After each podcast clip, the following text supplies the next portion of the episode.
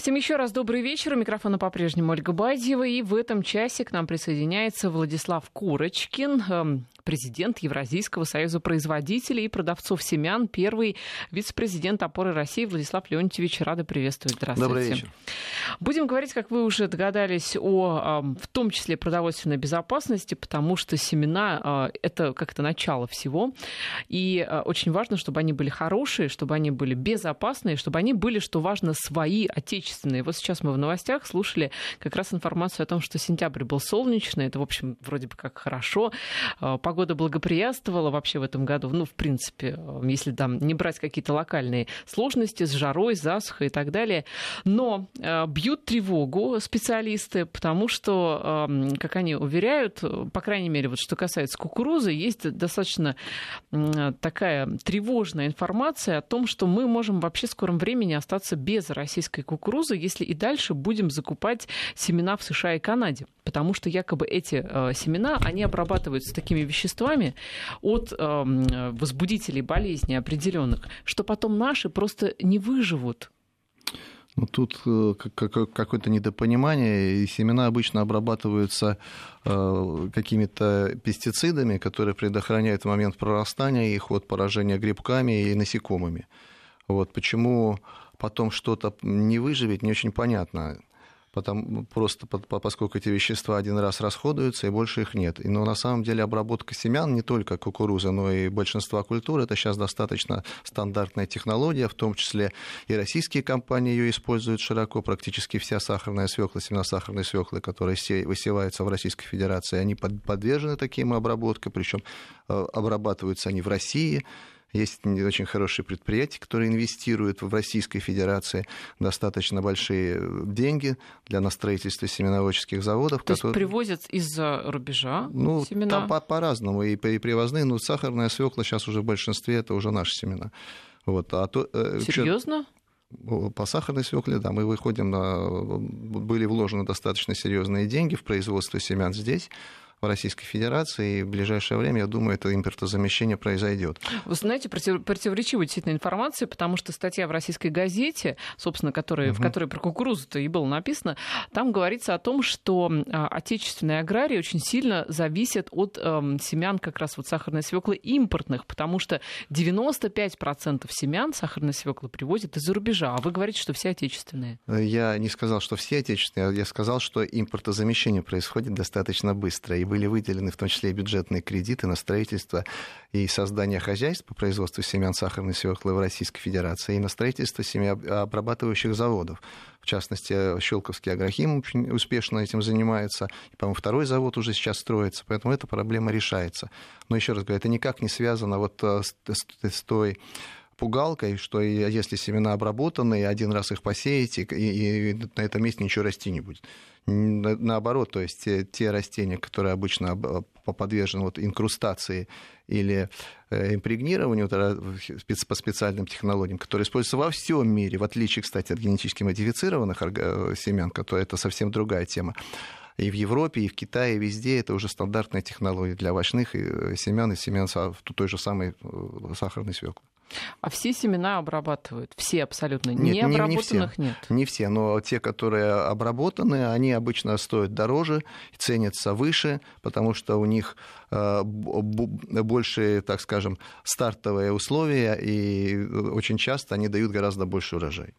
То есть обработанные это хорошо. Обработанные это хорошо, потому что, еще раз говорю, обработка может быть разная, там от просто закатывания, то, что Юрий Михайлович Лужков любил э, делать в такие торфяные навозные шарики, ту же самую кукурузу, которая тоже давала определенный забег, и до стандартной, стандартных пленок со специальными препаратами, которые содержат в себе микроэлементы, э, необходимые питательные вещества и, и, и инсектициды, которые, допустим, предохраняют семена от повреждения э, насекомыми в момент прорастания. А это безопасно, вот эта обработка? Абс- абсолютно безопасно, потому что это микроскопические дозы, которые э, обычно эти вещества в почве разлагаются за 2-3 недели.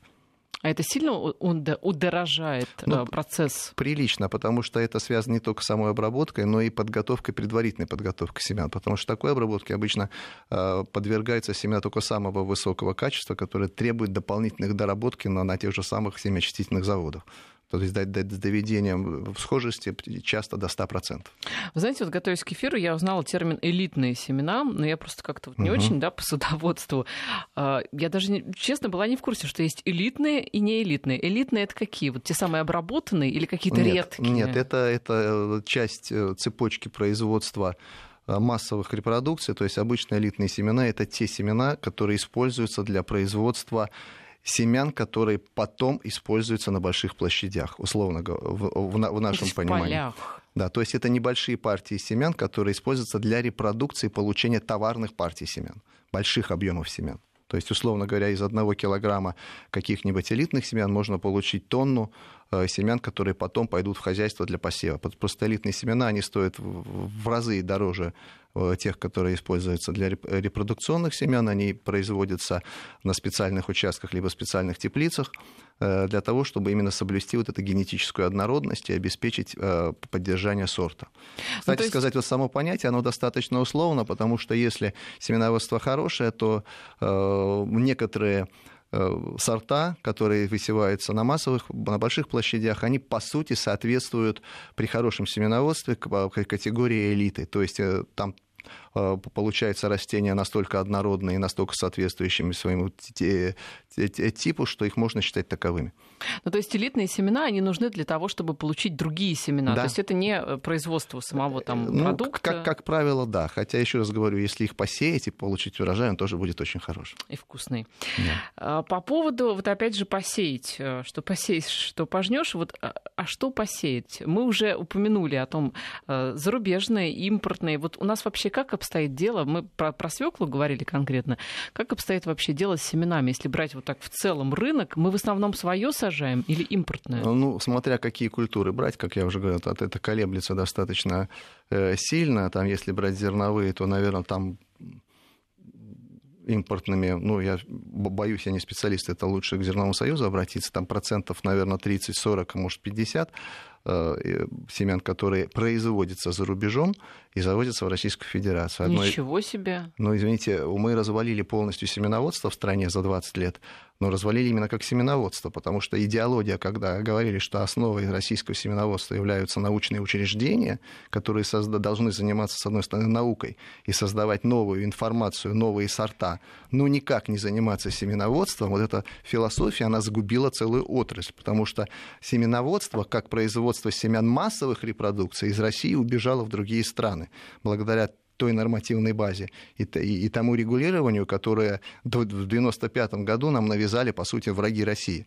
То есть наш закон о семеноводстве – это закон, который был списан с немецкого закона под диктовку западных э, консультантов, которые сидели в то время в Министерстве сельского хозяйства и которые создали условия, когда еще какие-то исследования и создание сортов в России возможны, а вот создание и массовое производство семян, предназначенных в том числе для экспорта, оказалось на 20 лет практически запрещенным. Вот мы все говорим о безопасности страны, как важно границы свои защищать там комплексами всякими военными. Но здесь вот как раз продовольственная безопасность, получается, у нас на 50% хромает, потому что 50% мы семян завозим и зависим от них. Ну, от дело, дело в том, что тоже не все так печально. Дело в том, что мир большой, и вот за те 25 э, лет, когда мы э, вот это массовое семеноводство старательно разрушали руками э, разных чиновников, скажем так, во многих странах отрасль сформировалась. И, допустим, в том же самом Китае 20 лет назад семеноводство, которое рассчитано на экспорт, вообще не существовало. В Таиланде такая же история, во многом в Индии. Но вот за эти 20 лет они нас обогнали и те объемы, которые они сейчас закупают, они примерно равны тем объемам, которые они экспортируют. И, кстати сказать, такая картинка, она характерна для большинства стран. Если посмотреть Америку, э, Канаду, там примерно так. Где-то 40% они импортируют, 50% экспортируют, где-то наоборот. 40% от последует э, экспорти... ну, соотношение экспорта и импорта, я в виду. В России, конечно, это соотношение совершенно другое. Особенно, скажем так, в овощных, э, в овощных культурах культурах. Там, наверное, мы обеспечены сейчас процентов на 30-35 теми семенами, которые выращиваются в России. Но еще раз повторяю, что это совсем не значит, что э, мы не завозим только иностранные сорта. Огромное количество э, наших российских э, сортов в настоящее время их производство размещено в тех странах, где их производить выгодно, где есть инфраструктура, где более благоприятные условия, более благоприятный климат. Они как бы считаются импортными, но это наши родные сорта. Ну, то есть это как вот... И гибриды, кстати, тоже. Да, по аналогии с Китаем, на, который, на территории которого расположено производство, потому что там дешевле и проще. Кстати, оттуда уже производство во многом ушло, это было... Там просто быстро дорожает все. Ну, сейчас в том, да. в том числе и труд. А, а семена, кстати, мы из Китая закупаем какие-нибудь? Ну, из Китая овощные культуры, цветочные, я думаю, все еще э, производятся в достаточном количестве. Что... Хотя гораздо меньше, чем было раньше. Вот что касается овощных культур, а, вы можете назвать какие-то действительно позиции, вот, которые мы в основном закупаем? Там морковь, свекла, ну что мы в основном еще сажаем? Картошка? Не, ну картошка это не овощная культура, это Ну, я имею в виду да. вот из, из такого вот, что э, популярно. Э, да не, ну почти все, все какие-то есть. То есть промышленные гибриды, ну, достаточно сказать, что вот те самые товарные э, высоко, высокотоварные гибриды, которые требуются для, скажем так, для сетевой торговли, в 90-х годах у нас их не было вообще. Были, наверное, только томаты и огурцы. Больше ничего не было. А, сейчас, а, ну, капуста была еще, Тимиря, это, Тимирязевская станция. Вот. Сейчас по всем культурам у нас появились уже и собственные гибриды, в том числе, которые тоже во многом, как я уже сказал, производятся за рубежом. Вот поэтому если для любительского рынка, в принципе, вполне хороши сорта, ну, просто потому что они Э, не такие красивые, может быть, как чтобы лежать на полке, но при этом они абсолютно по качеству могут быть даже иногда лучше, чем гибриды, по вкусовым качествам, несмотря на свой, может, даже иногда непривлекательный вид, то для э, сетевой розницы они, им требуется стандарт. Или для переработки им тоже требуется стандарт, чтобы морковка была четко определенной диаметра, определенной длины, чтобы она резалась на определенные кусочки. И это, и, и это дает вот э, такие возможности технологические, дают именно гибриды. Но морковка-то у нас не вся далеко отечественная, так же, как и другие некоторые mm. овощи. А что вообще дешевле? А, заниматься тем, что вот ты сажаешь, колдуешь там над семенами, обрабатываешь их, mm-hmm. выращиваешь, а, либо вообще закупить просто морковку. Ну зачем нам семена, зачем нам выращивать все? Может, дешевле закупить, нет? Ну, думаю, что чем дальше в лес, тем, тем будет дешевле просто закупить. Особенно в сезон, когда она стоит совсем дешево, поскольку именно потому, что площади под э, овощными культурами у нас увеличиваются каждый год. Если посмотреть даже сейчас те цены, которые на э, продают с машин, они действительно дешевле. Если считать напрямую, то те деньги, которые люди тратят на выращивание на своих приусадебных участках, э, в целом они вроде как не оправдываются. Это но, бешеные деньги, вот если выращивать... Но, но с другой стороны, это отдых, а отдых тоже стоит дорого, да? Это, это работа на свежем воздухе, это хобби, это каждый день новые ощущения, когда ты наблюдаешь, как все это растет, как развивается, это радость от того, что ты сам произвел. Это, ну, это, это немножко другое. Плюс свое вкуснее, вот действительно. И, и ты уверен, что оно да. без всяких химикатов, или, по крайней мере, знаешь, чем ты ее там полил, а то, что на прилавке там тоже пугалок очень много всяких по поводу того, что там, чем их обрабатывают. И тут мы плотно, мы, наверное, подходим к теме ГМО, поскольку что, что полезней, ГМО или промышленные произведенные я, овощи, я обработанные ставила, пестицидами. Я бы даже ставила вопрос не так, что полезней, а, а вообще опасно ли ГМО, потому что по поводу этого тоже ведутся многочисленные споры. Некоторые говорят, что не надо, а некоторые говорят, что ну что там такого страшного-то, да? А, ну, вы знаете, вот в школе все учили, наверное, там основы генетики понимать, что такое ну, те, кто Законы хорошо, Менделя, да. те, кто учил, из чего состоит э, ДНК, из каких нуклеотидов, сколько их там всего, там четыре штуки, да, и как оно потом переваривается и, Распадается и, и, все равно. и, и, и усваивается да. на, на, на фрагменты. Э, поэтому э, если встраивать в этот фрагмент какое-то культурное растение какой-то ген, который содержит и, и способен выделять, ну, способствует ядовитый белок, но такое ГМО будет явно вредное. А что такое ядовитый белок? Ну, токсины всякие, например. То есть можно взять ген бактерий, такие есть э, эксперименты, которые э, вставляются, скажем, в, ген, э, в ДНК растения и способны выделять определенный токсин, который там защищает, допустим, от насекомых. Ну, то есть одно лечит, другое калечит. Ну, оно защищает угу. насекомых, но может где-то там. Но если это какой-то безобидный ген или, или более того, есть же модифицированные сорта, которых нет лишних генов. Из них удалены некоторые гены, наоборот. они тоже считаются ГМО но из них просто убрали ген, допустим, там, который производит белок, способствующий созреванию, и замедлили таким образом созревание. Вот. И так, такие они абсолютно безопасны. Более того, все те, что э, генетически модифицированные организмы, которые проходят очень сложные, многоэтапные изучения на влияние экологическое, медицинское, то есть они однозначно признаются компетентными людьми, теми, кто этим занимается, самими генетиками, биологами, большей частью компетентных врачей, что они безопасны. И с точки зрения экологии они тоже более безопасны, чем вот те культуры, которые требуют многократных обработок пестицидами все, все, все зоны. И то, что вот сейчас все ходят с тестерами и втыкают там, определ... определяют меряет, да? не только нитраты, пестициды, вот боясь, это правильно боясь, то вот они э, требуют этих пестицидов в десятки раз меньше. И, и если мы говорим о коллегах, которые еще раз повторяю, генетиков, то каждый из них, каждый из них, еще раз подчеркиваю, говорит, я лучше буду есть ГМО, чем то, что покупаю на рынке. Кстати, мне один генетик говорил, что вот если... А почему все боятся ГМО? Ну, потому что какой-то чужер... чужеродный вроде как белок э, встроен. А с другой не белок. стороны... Белок не может быть встроен в ДНК. Ну, ген, ген, да. да? А с другой стороны, мы же постоянно едим чужие гены. Мы же едим гены капусты. Допустим, когда мы едим капусту. Это обязательно. Это же не значит, что мы станем как капуста.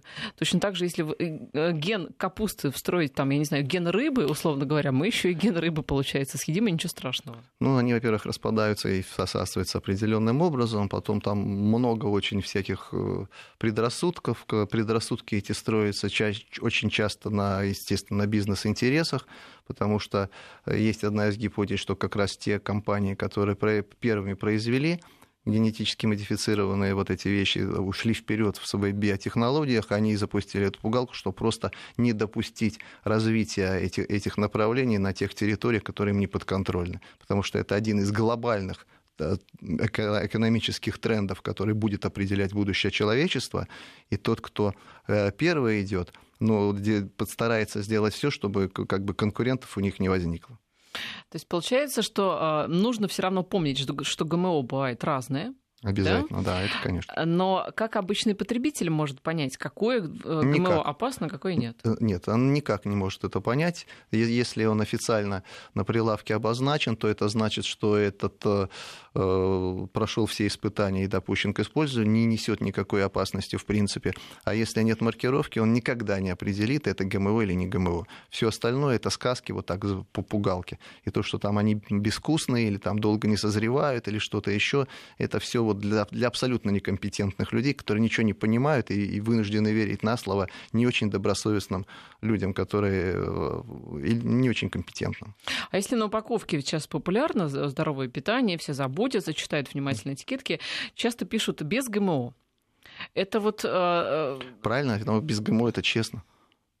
Но это действительно... Это просто маркетинговый ход, потому Стоит что... Стоит обращать на это внимание, либо... Ну, у нас какая может быть ГМО? Это соя, наверное, э, которая, скорее всего, вся с ГМО, то есть те продукты, которые идут соей, потому что большая часть сои, которая производится в, мире, заводится э, к нам, она так или иначе генетически модифицированная, но ей питаются там, несколько миллиардов человек в год, ну, ежедневно, по сути, несколько миллиардов человек на Земле, и уже много лет, так же, как сказать, генетически модифицированным рисом, это вся Юго-Восточная Азия, его ест каждый день. Это 3-4 миллиарда человек. Это такая выборка научная, что можно посмотреть все последствия уже даже 20-летнее потребление. Ну, китайцы плодятся, размножаются, все да нормально нет, там никаких вроде, про... да. нет, нет у них там проблем никаких с этим, несмотря на то, что рис едят генетически модифицированный. И кукуруза, да, ведь тоже много генно-модифицированная, да. особенно в США. Там та, та самая компания Monsanto, э, известная, уж не знаю, в широких либо в узких кругах, но, наверное... Ну, очень широких.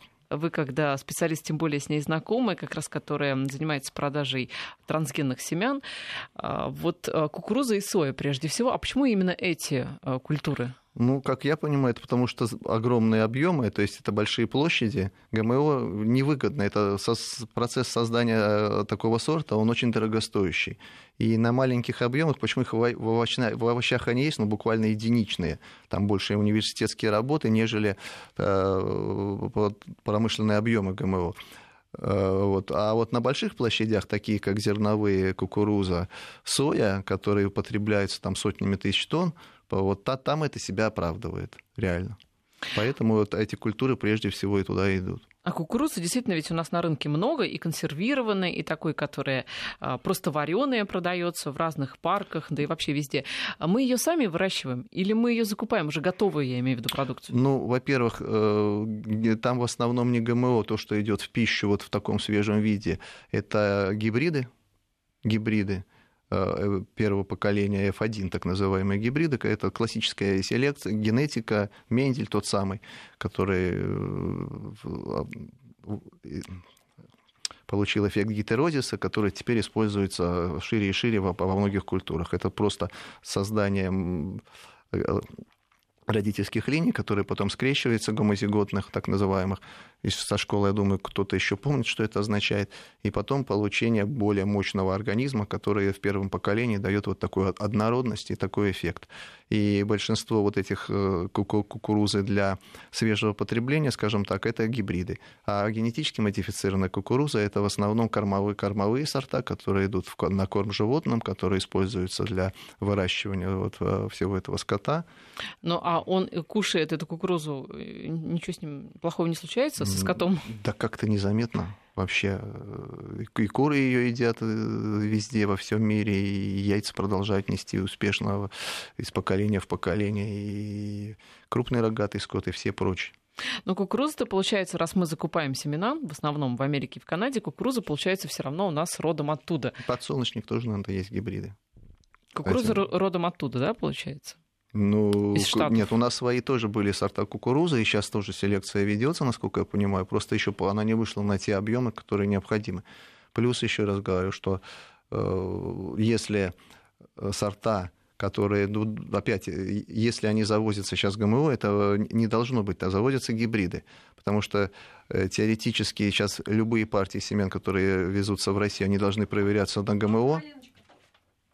Угу, да. А, они должны проверяться на ГМО, и, соответственно, э, допуск таких э, на посев невозможен, потому что сейчас все партии проверяются на это. Я напоминаю, что мы разговариваем с президентом Евразийского союза производителей и продавцов семян, первым вице-президентом опоры России Владиславом Корочкиным. Сейчас у нас пауза на новости и вернемся в эфир. Возвращаемся в эфир. Я напоминаю, что на студии президент Евразийского союза производителей и продавцов семян Владислав Курочкин. А, вот Владислав Леонидович, один из слушателей нам пишет, яблоко как теннисный мяч, лежит уже месяц как новенькое. А, это в чем дело? В том, что э, такое яблоко или его так обработали уже вот, ну, постфактум чем-то? Ну, это, Бывают же, да, такие это, обработки? Сочетание того и другого, потому что современные сорта яблок, э, кстати, абсолютно не генетически модифицированные, они просто отбирались на товарности, в том числе и на длительное сохранение возможность длительного хранения. Если мы вспомним ту же Антоновку, которую осенью срывали и хранили до весны, угу. даже просто в сене, да. она, может быть, была и, и не дубовая, но к, к весне становилась только вкуснее. Сейчас же еще появились э, способы э, химической обработки, поверхностной химической обработки, которые э, задерживают процессы, убивают бактерии и таким образом продлевать срок хранения. И, кстати, есть сорта, вот современные, кстати, не много э, и российские есть сорта, но эти мировые шедевры, типа таких яблок, как Хан Крисп, например, американский сорт, которые э, запросто хранятся до марта, даже при комнатной температуре или при слегка сниженной комнатной температуре, и сохраняя свой вид даже, даже, даже без обработки. По поводу сои, которая ГМО, э, слушатель э, пишет нам из Амурской области, что на Дальнем Востоке выращивают отличную высокобелковую сою не ГМО. Зачем вы говорите, что вся соя в России ГМО? Не, ну я не сказал, что все. Я сказал, что большая часть той сои, которая импортируется ГМО, а импортируется его достаточно много. Вот, поэтому, конечно, есть сорта не, не ГМО, и есть и в Японии, но, как правило, все то, что идет на корм скоту и выращивается на больших площадях, оно уже генетически модифицировано. А сою в основном мы как используем? По-разному. Как я уже сказал, это и корм скоту, и создание определенных продуктов с добавлением в сою, которые идут во, мно... во многие продукты питания. Там, Соевый белок, да, тот ну, самый? Естественно, это он очень полезный. Он гораздо полезнее даже, наверное, чем по сравнению в каких-то случаях для животного белка. Ну вот есть такое соевое мясо, а, в некоторых магазинах продается. То есть вы, вы за такое питание? Ну, вегетарианцы с удовольствием его едят. А вот опять же, как понять, оно ГМО или нет? Опасно ну, или опять, нет? никак не никак. поймешь. То есть по, на прилавке только по маркировке. И, ну и провести анализ соответствующий на соответствующие последовательности нуклеотидов, которые с помощью определенных Вы так тестов говорите можно... легко, как будто анализатор нуклеотидов стоит в каждой ну, квартире. Нет, конечно, нет, это определенные тесты, но я еще раз сказал, что на прилавке никак, я с этого начал. Ну а упаковкам-то можно верить? У нас вообще контроль как а, за этим делом хороший? Если написано, что там без ГМО, можно верить и покупать? Вот тому, там, где написано без ГМО, можно верить. Угу. Потому что обычно это пишут на тех продуктах, где заведомо ГМО быть не может. Угу. Вот, а вот там, где ничего не пишут, там уже надо, возможно, следует усомниться. И ну, здесь как бы есть соответствующий как э, контролирующий орган Роспотребнадзор, который периодически проводит анализы, и эти тесты, они не так дорого стоят, я бы сказал, даже достаточно дешево для, лабо- для лабораторий, которые можно выборочно контролировать партии продуктов.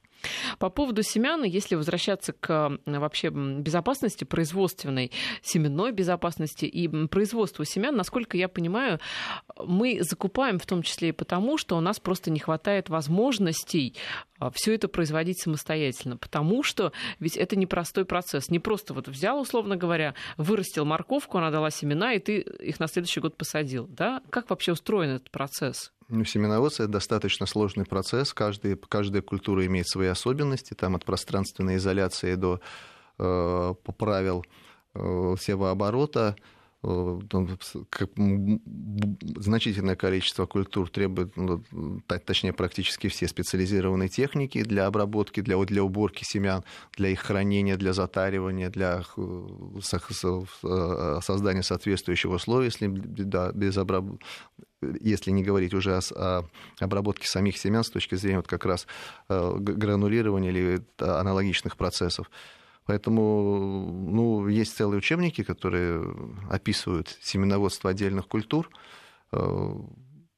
Я не думаю, что в эфире об этом стоит рассказывать, потому что у каждого Нет, своя просто, особенность. Просто хочется понять, а, способны ли мы действительно конкурентно, а, опять же, способные семена производить, потому что если их, выращ... Э, если их производить без а, какого-то оборудования специального, насколько я вот читала об этом, то они просто, ну, там, плохая всхожесть и так далее. То есть ну, нужны деньги, нужно оборудование, чтобы этим заниматься. Нужны сначала регионы, но это обычно выбирает, да, да, должны выбирать э, семеноводческие компании, которые у нас, по сути, ликвидировали, как я уже сказал, сказал, успешно, э, где благоприятные условия, где минимальное количество патогенов, которые заражают данные культуры. Э, это регионы наиболее, наибольшего благоприятствования. Обычно есть такое очень правило, если хорошее лето, допустим, и хороший урожай семян, то качество семян высокое. Если плохое лето, мало семян, то качество семян плохое, потому что это как бы взаимосвязанные вещи.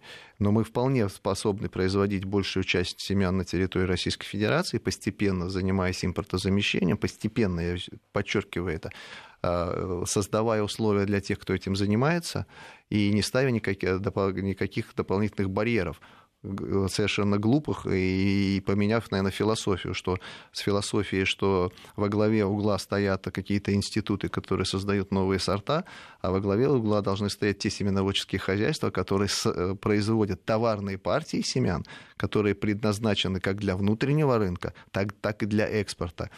Вообще, во всем мире, как я уже сказал, что отрасль семеноводства имеет страны, развитые в этом отношении, они имеют некий баланс. Они примерно столько семян экспортируют, сколько импортируют. Одни культуры экспортируют, другие импортируют, потому что э, климат везде разный, и для одной культуры нужен сухой климат, чтобы качественные семена были, для другой, наоборот, влажный. И вот этот баланс соблюдается. У нас он был разрушен вот по той самой причине, по, по которой я уже сказал, в силу неправильного регулирования.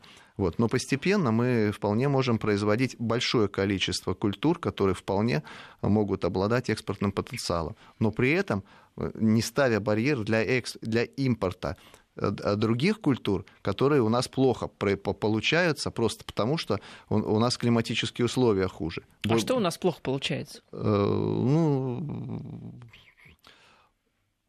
ну, как, ну, за, честно, за, за сухостойчивые культуры, например. Там огурцы, например, все производят в Индии. Да? Это родина огурца, где, откуда он пришел в Россию вообще-то. Да? И там для него самые лучшие условия по, по, по производству. Плюс дешевая рабочая сила, которая создает конкурентную цену. На мировом рынке, как ни крути, цена тоже должна конкурировать. И если урожайность в Индии там, этого огурца там, в, в, с квадратного метра в 5 раз больше, чем в России, себестоимость этих семян будет в 5 раз меньше и никто их на мировом рынке покупать не будет, к примеру. И, и, и наши, семена, наши, еще раз подчеркиваю, российские семеноводческие компании, так же как американские, так же как голландские, так же как французские, они должны производить эти семена там, где производят их конкуренты, семеноводческие компании другие, э, других юрисдикций. Иначе они не конкурентоспособны на рынке. И говорить, что мы все должны произвести только на территории Российской Федерации, это глупость.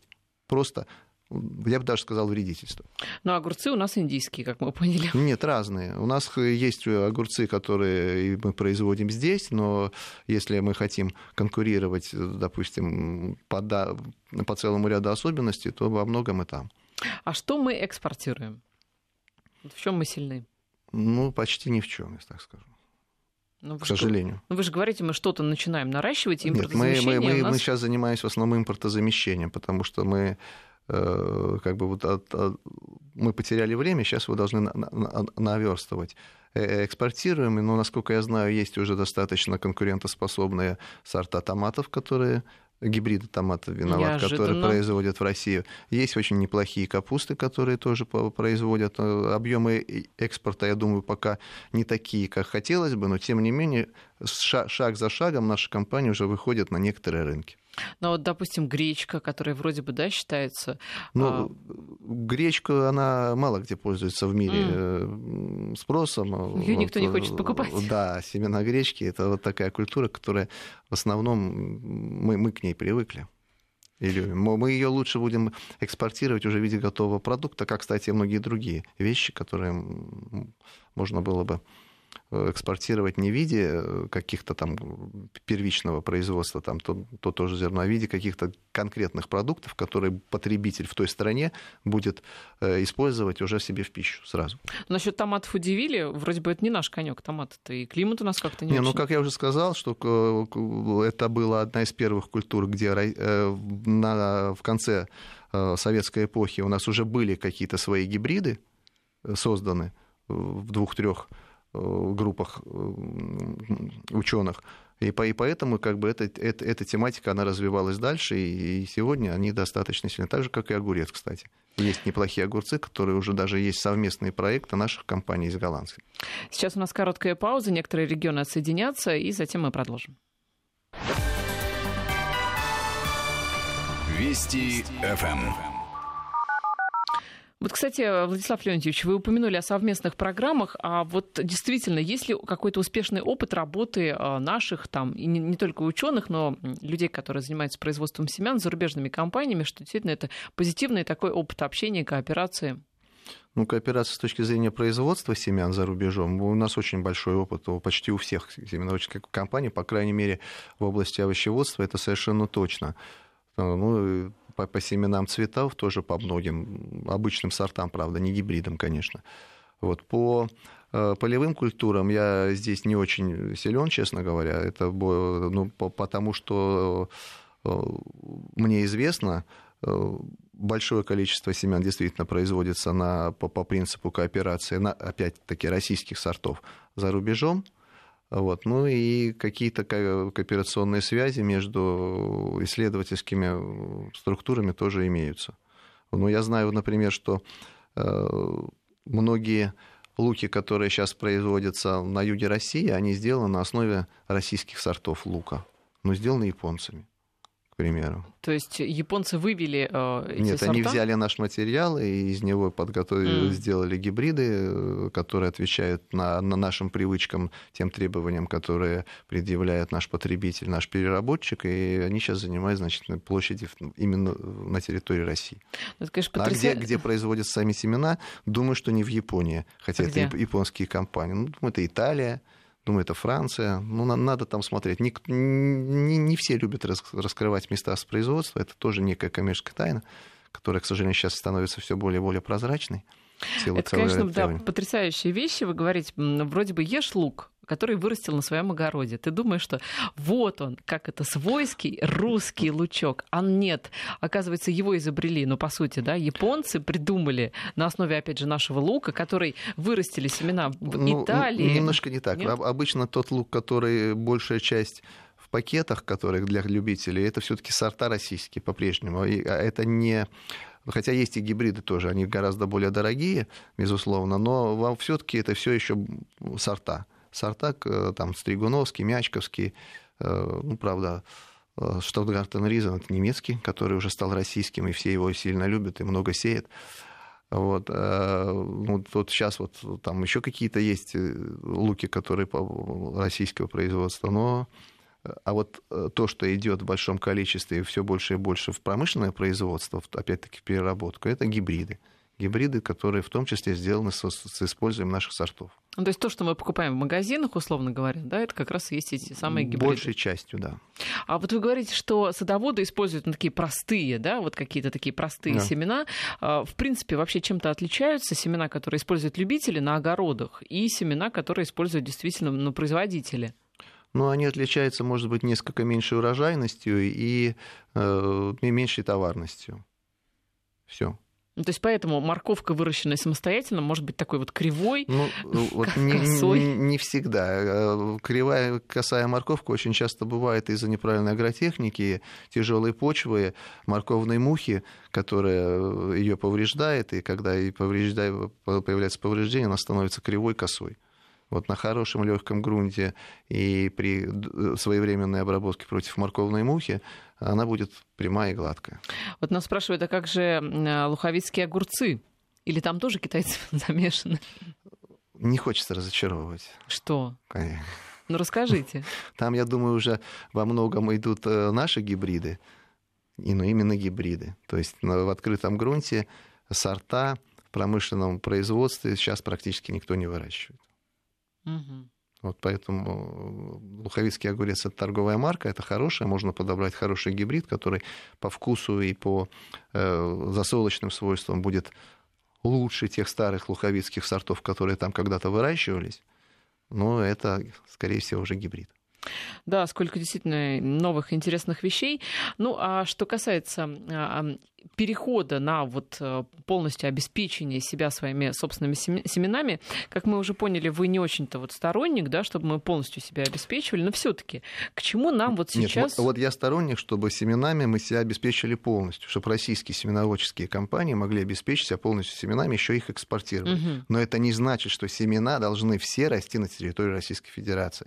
Так, вот такой дури никто нигде а в, в чем мире... разница, поясните? Это большая. Я, как, допустим, семеноводческая компания, получаю исходный материал, те самые элитные семена, э, отвожу их э, в Италию и там выращиваю уже э, товарную партию семян. Но это же все равно зависимость. Это той же Италии. Ну, должна... ну хорошо, я, я вот часть семян отправляю в Италию, часть в Китай, часть, часть Индию, часть в Шри-Ланку.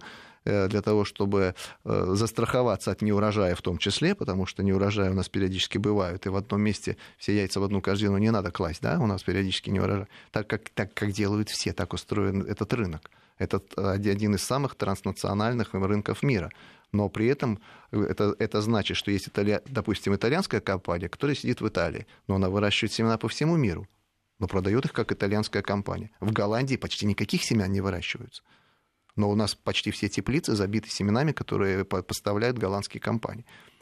То же самое э, по многим другим примерам. Поэтому тут за замыкание глупо. И еще раз говорю, если посмотреть статистику, большинство этих развитых стран, они примерно столько семян импортируют, сколько экспортируют. То есть одни культуры, как я уже говорил, э, получаются лучше. И плюс это э, диверсификация и страховка от неблагоприятных погодных условий от неурожая. То есть, в принципе, ввести семена выращивать в Италии нужно потому, что там э, может быть больше шансов, там может быть больше повезет с погодой в конкретное лето.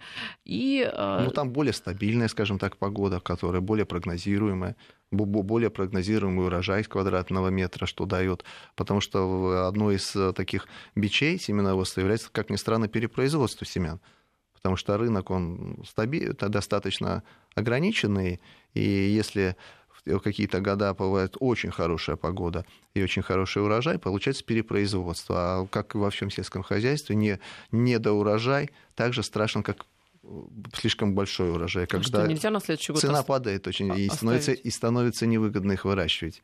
А и и это много, периодически э, индустрия сталкивается с такой проблемой. А в закрома Родины положить? А это надо хранить, а при хранении их себестоимость увеличивается в разы.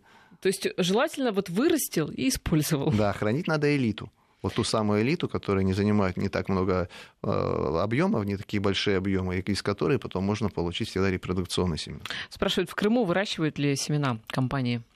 Ну да, выращивают семена, и там традиционно выращивали Э, во время Украины и, и в советское время, и сейчас там тоже семеноводство потихоньку развивается.